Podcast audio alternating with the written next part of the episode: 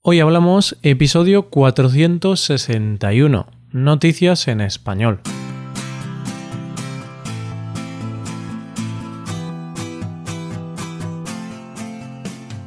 Bienvenido a Hoy Hablamos, el podcast para aprender español cada día. Ya lo sabes, publicamos nuestro podcast de lunes a viernes.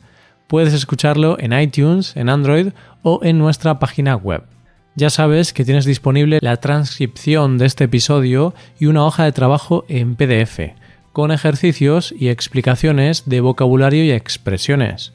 Este contenido solo está disponible para suscriptores premium. Hazte suscriptor premium en hoyhablamos.com. Hola a todos, ¿qué tal estáis, queridos oyentes? Yo muy bien, con ganas de empezar este episodio. Es jueves, así que este es un episodio de Noticias en Español. La primera noticia habla sobre las hipotecas en España. La segunda noticia tiene como protagonista a un operario de aeropuerto ebrio y la última noticia es sobre un ladrón con poca fortuna. Hoy hablamos de noticias en español.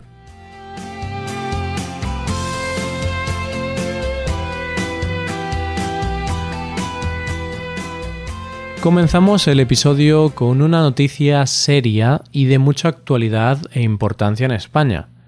Eso sí, las otras dos noticias de hoy son bastante más distendidas y de poca importancia, pero esta sí es importante.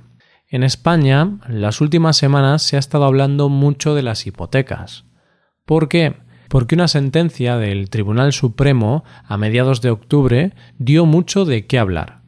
Esa sentencia declaraba que los bancos están obligados a pagar un impuesto a la hora de contratar una hipoteca que hasta ese momento habían estado pagando los clientes. Quizá suena un poco complicado. Te lo explico más fácilmente. Hasta ahora, las personas que pedían una hipoteca para comprar una casa tenían que pagar un impuesto llamado impuesto de actos jurídicos documentados que suele rondar el 1% del valor de la hipoteca. Ese impuesto lo han pagado los clientes siempre, nunca los bancos. Pero hace unas semanas, el Tribunal Supremo, el tribunal más importante en nuestro país, dio la razón a los clientes y estableció que ese impuesto debería ser pagado por la banca. Esto causó un revuelo enorme, puesto que si se aplicase esa sentencia retroactivamente, los bancos tendrían que pagar millones de euros en devoluciones a clientes. Es decir, si la sentencia dice que se aplica a todas las hipotecas, a las que se contraten a partir de ahora, pero también a las contratadas en el pasado, los bancos tendrán que pagar mucho dinero a los clientes. Y esto ha sentado fatal a la banca española. Muchos bancos han bajado su cotización en bolsa y podría ser un duro revés a la banca. Pero aquí no acaba el asunto. Y es que, como dice la famosa frase, la banca siempre gana. ¿Por qué? Porque, aunque el Tribunal Supremo sentenció eso hace unas semanas, finalmente, este martes, se reunieron los jueces del Tribunal Supremo y decidieron revocar su anterior sentencia. Es decir, se han retractado, han decidido lo contrario de lo que habían decidido antes. Así que pese a todo el revuelo, el cliente seguirá pagando ese impuesto. Han llegado a la conclusión de que esa sentencia causaría un gran problema en la sociedad, por lo que han decidido que todo siga como antes. Pero, queridos amigos, este culebrón no acaba aquí, porque justo ayer, un día después de conocer la decisión final del Tribunal Supremo, el gobierno de Pedro Sánchez, el actual gobierno de España, ha anunciado que modificarán la ley para que ese impuesto lo tengan que pagar los bancos.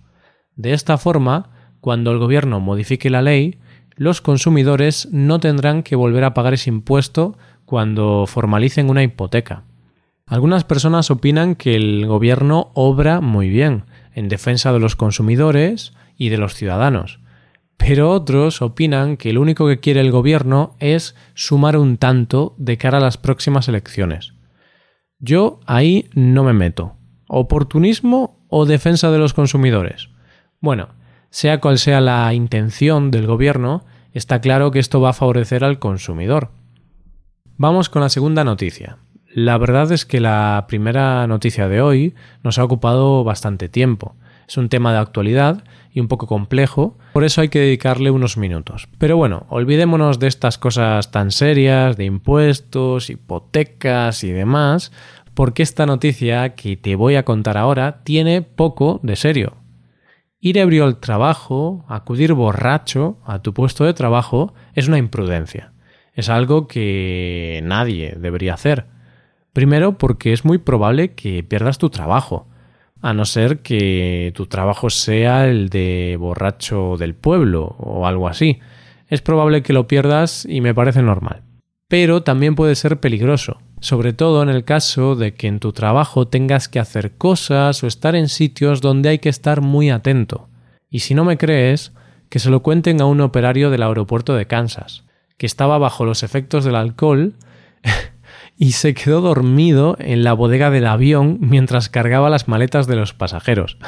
Resultado, el trabajador fue encontrado en la bodega una hora después en el aeropuerto de Chicago. Vamos, que el avión salió con él dentro y ni se enteró. El hombre siguió durmiendo plácidamente. Por suerte, el operario se encontraba en perfectas condiciones. Bueno, quizá no exactamente en perfectas condiciones, ¿no? Porque estaba un poco borrachín. Pero por lo demás no había sufrido ningún daño. Y tampoco se han presentado cargos contra este operario. Así que parece que va a salirse con la suya. Y ya llegamos a la última noticia del día. Esta vez hablamos de un ladrón, pero de un ladrón de poca monta, un ladrón con poca fortuna y algo amateur. Este ladrón decidió subirse a un autobús para robar a todos los pasajeros. Uno a uno, y con la pistola en la mano, les exigió que le diesen todas las cosas de valor que llevasen encima. Pero claro, entre todos esos pobres pasajeros se encontraba una mujer que estaba bastante asombrada de lo que estaba ocurriendo. ¿Estaba asombrada por el robo? Posiblemente. Pero ese no era el motivo real de su asombro. Y es que estaba muy sorprendida porque el ladrón era su hijo. y ella, como buena madre, cogió a su hijo y lo sacó del autobús utilizando un arma que es más poderosa que una pistola. La chancleta de una madre. La señora le pegó a su hijo unos cuantos chancletazos, lo sacó fuera del autobús y llamó a la policía para que lo detuviesen. Y esto es todo por hoy. ¿Qué te han parecido las noticias? Puedes dejarnos tus impresiones en nuestra web. Con esto llegamos al final del episodio. Te recuerdo que en nuestra web puedes mejorar tu español de distintas maneras. Por un lado, puedes hacer clases por Skype con profesores certificados y nativos de España, y por otro lado, puedes hacerte suscriptor premium para poder acceder a la transcripción y a una hoja de trabajo con cada episodio del podcast. Todo esto lo tienes en hoyhablamos.com. Esto es todo. Mañana volvemos con un nuevo episodio de conversación real y sin guion entre dos nativos. Lo dicho, nos vemos en el episodio de mañana. Pasa un buen día. Hasta mañana.